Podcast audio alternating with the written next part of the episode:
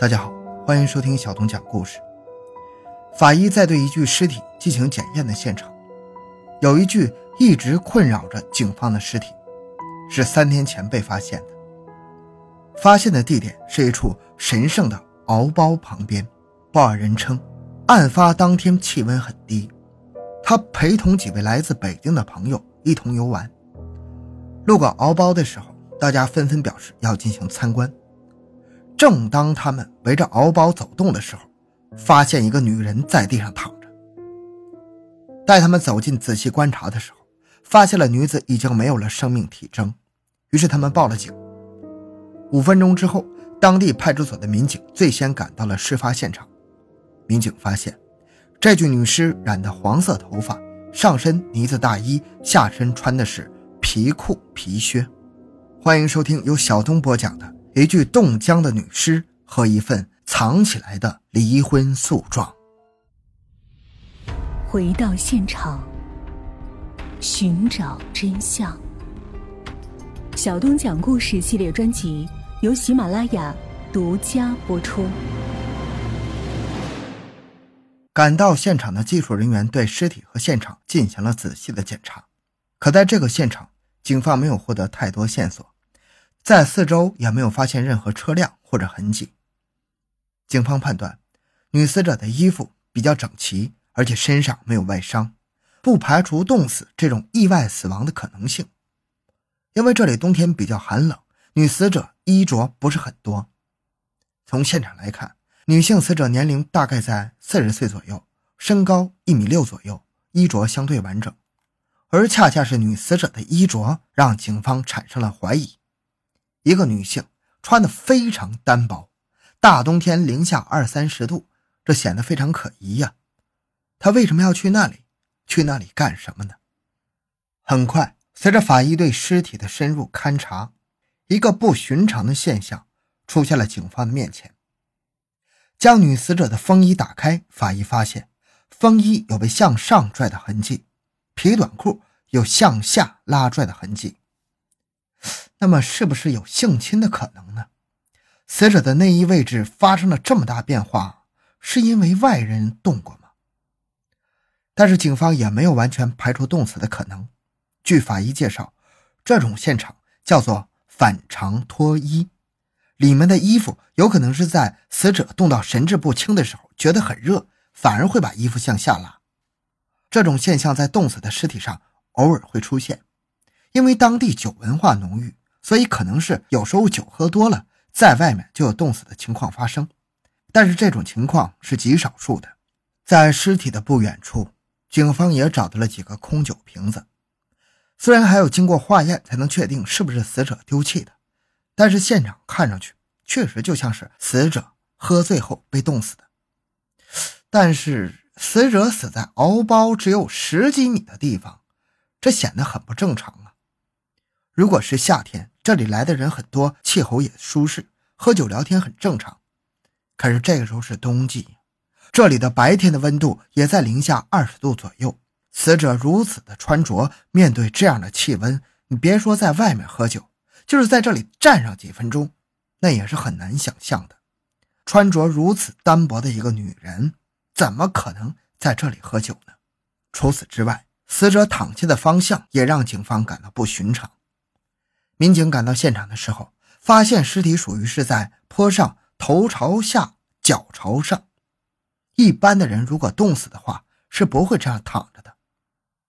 现场存在这么多疑问，除了遗留的线索少以外，还有一个更主要的原因，就是现场没法对尸体进行细致的勘查，尸体的内脏都冻成冰了，仿佛在冰箱里冷藏了几天一样。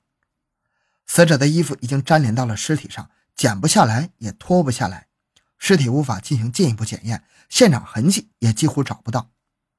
可就在这个几乎零线索的现场，一个现象还是引起了警方的注意。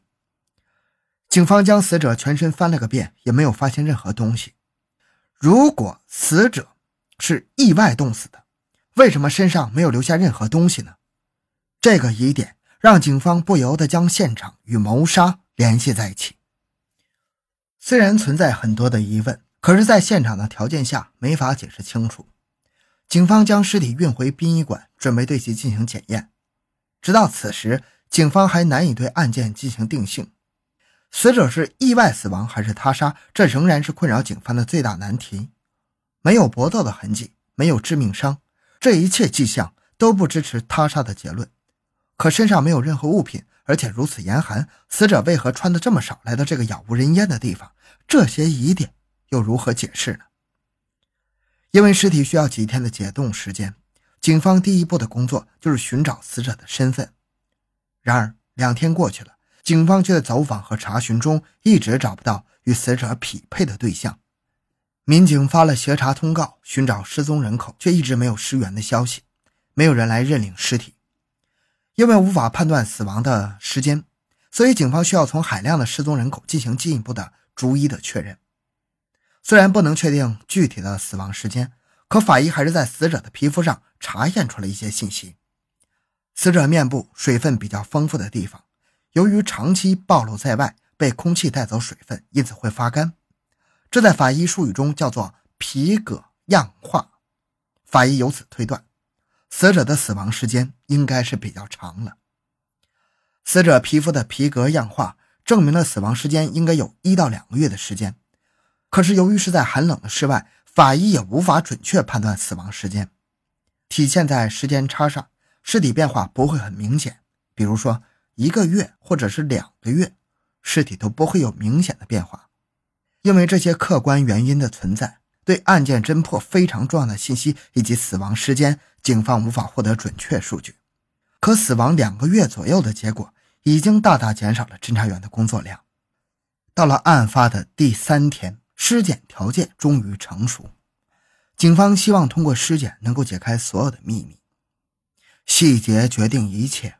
法医仔细的一层层剥离开死者的衣物，面对如此疑点重重的案件，每一个细节都至关重要，不能有一丝疏忽。法医在死者颈部发现了比较短但是比较清晰的勒痕，还有擦划伤和皮下出血。这个痕迹的发现让警方眼前一亮，这至少可以证明死者有被掐死的可能。那么案件的性质就不应该是意外死亡，而是他杀。然而，这样的惊喜还仅仅是个开始。当技术人员脱掉死者的裤子时，又出现了新的状况。在脱下的棉裤的过程中，发现了一张传票和起诉状，并在死者棉裤的夹缝中发现了一张名片大小的纸片，上面密密麻麻的写满了电话号码。虽然尸检还没有结束，可是这两件物证的出现已经让警方兴奋不已。可随之而来的一个很难解释的问题：死者为什么把离婚诉状与电话号码藏在这里呢？民警分析，这两张纸对他来说非常的重要，他不想让别人把这两样东西翻到或者拿走。那么，寻找尸源应该从这两张纸上寻找。尸检的结果出乎了警方的意料。不仅证明了死者不是因为意外而死，而且还在意想不到的地方发现了如此重要的物证。那么，离婚诉状上的耿某是不是就是死者呢？又是什么原因让死者倒在了杳无人烟的敖包呢？带着诸多问题，警方开始了下一步的侦查。警方从网上调取了耿某的户籍，将照片与死者进行对比，两者非常相像。民警立即赶赴耿某家，见到了耿某的父母。据耿某父母反映，耿某过年也没有回家，而且已经有几个月时间没有和家里联系了。这些和法医推测的死亡时间比较接近，种种迹象都让警方认为死者很可能就是耿某。为了不让耿某的父母受刺激，民警贴心的拿着耿某的照片，让其父母给耿某打了个电话。耿某的电话居然接通了。这出乎意料的一幕让在场的侦查员大吃一惊。死者如果不是耿某，可是为什么耿某的离婚诉状在死者身上呢？按照常理来讲，诉状应该是本人带着的，不可能给其他人。这个东西给其他人也没有什么用啊。经过细致的了解，耿某回忆起，离婚诉状应该有两份，他的那份已经被自己撕了，而另一份应该在自己的前夫。常某手里，马不停蹄，侦查员迅速找到常某了解情况。死者身上的小纸片总共有六个电话号码，但是没有人名，就是单纯的电话号码。民警决定随机试一试这些号码，随便拨打了其中一个号码之后，很快电话就接通了。在表明了自己的身份之后，侦查员很快把谈话进入了正题，询问对方家里是否有人失踪。对方居然表示自己的妹妹确实于年前失踪了，一直没有找到。对方表示，失踪的张某是家里最小的妹妹。警方依次拨通了纸条上的其他号码，发现分别是张某六个姐姐的电话。于是，警方让张某的姐姐来警局里当面沟通。张某最大的姐姐已经六十多岁了，家里的十几个人浩浩荡荡来到了警局。警方向他们出示了死者的照片，他们确定这就是张某。经过最后证实，死者就是已经失踪了接近两个月的三十八岁的无业人员张某。可他为什么会失踪呢？据了解，死者张某性格大大咧咧，平时为人比较好，没有和谁有过矛盾。可是他又怎么死在了荒野？他的家属也一时很难提供有用的线索。与此同时，调查耿某前夫常某的民警也带回来让人兴奋的信息：常某也辨认出了死者就是张某，而且承认离婚诉状也来自于他，并且说明自己是死者的男朋友。尸检过程中发现离婚诉状，警方本以为他将会成为揭开案件秘密的一把钥匙，可没想到。他却开启了一扇充满疑问的大门。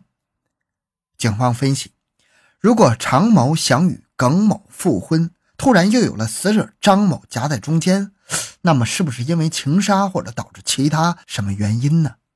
可经过调查，耿某确实不认识张某，而且离婚后与前夫也基本不往来，警方排除了耿某参与作案的可能。而经过查实。张某确切的失踪时间应该是春节前两个月的十二月二十二日，最后见到她的人应该是她的男朋友常某。十二月二十二日，常某与死者张某一同从科右前旗来到乌兰浩特市逛街购物，两人逛到快天黑的时候，就在附近找了一家饺子馆，准备好好吃一顿休息休息。这期间，死者张某打了几个电话。还没有吃完饭，张某就离开了常某，打了一辆车离开了饺子馆，从此就再也没有了消息。通过各方面排查，警方也排除了常某的作案嫌疑，他没有作案时间和作案动机。既然常某的嫌疑被排除了，那么根据常某反映的线索，张某是接了电话后离开的。那给他打电话的这个人又是谁呢？经过了解，警方发现，死者张某通的最后一个电话是和他以前的同居男友。张某打的，打完这个电话以后，死者的时间线就一片空白了。而这一天正是张某大姐反映的张某失踪的那天。据死者张某家属反映，在与常某交往之前，死者曾经有一个同居男友张某，两人还曾经打算结婚。虽然两人已经分手了几个月了，可是死者的家人并不知情。而且在死者失踪当天。死者的姐姐还接到了张某的电话，询问死者张某是否到了他那里，并且表示死者张某和他聊天之后负气出走了。这个时候，警方想起了在现场发现的死者身上的一个疑点，就是死者的反常脱衣现象。因为经过法医检验，已经排除了死者是因为醉酒被冻死的可能，那也就不存在反常脱衣的现象。那么，死者内衣错位。一定是他人所为。死者外面的衣服整齐完好，但是里面的内衣已经被退到了极肩的位置。为什么会这样呢？是不是被人给拖拽过？除此之外，在尸检时，法医还发现死者身上有一些不寻常的痕迹，就是在死者身上出现了一处结霜的现象。当体温比较高的时候，突然间来到了温度比较低的现场，这样会形成一个比较大的温差。形成温差的时间又非常短，因此导致形成了比较明显的霜。这也就是说，死者张某躺在冰冷的地面之前，一直处在一个比较温暖的地方。再结合内衣错位的现场，警方断定，敖包并不是第一现场，而是抛尸现场，而且嫌疑人应该是开车抛尸。警方分析。死者应该是那天从饺子馆走了以后，就直接前往了客运站，然后从客运站下了车。于是，警方调用了大量警力在客运站周围进行摸排走访。通过走访，警方了解到，一个死者张某的老乡当天在客运站刚好看到死者前男友张某在客运站那里开车打电话。过了一会儿，死者就出现了，两人说了几句话就上车走了。所有的线索都聚焦在死者的前男友张某的身上。警方经过几次的接触，在搜集了大量的证据之后，最终控制了嫌疑人张某。经过几番较量，在铁一般的证据面前，张某终于交代了他杀死死者的全部经过。死者与张某曾经是恋人，可由于死者嫌弃张某是个货运司机，收入微薄，就与张某分手了。可是张某为了死者已经负债累累。现在赔了夫人又折兵，难以接受现实的张某一直纠缠死者。随后，在十二月二十二日，张某约出死者要做个了断。在自己的车上，谈判失败的张某对死者下了毒手。据张某供述，死者上车以后就开始骂他，骂得特别难听。思前想后，张某将车门一关，随后就用手尽力掐住了死者的脖子。惊慌失措的他，最后把死者抛尸在了荒无人烟的敖包。把死者抛尸荒野之后，张某拿走了死者身上的所有东西，试图掩盖自己的罪行。可没想到，死者却在临死前把随身携带的现男友的离婚诉状与亲属的电话号码藏在了两层棉裤里面，冥冥之中为警方揭开案件谜团留下了最后的线索。好了。这个案件讲完了，小东的个人微信号六五七六二六六，感谢您的收听，咱们下期再见。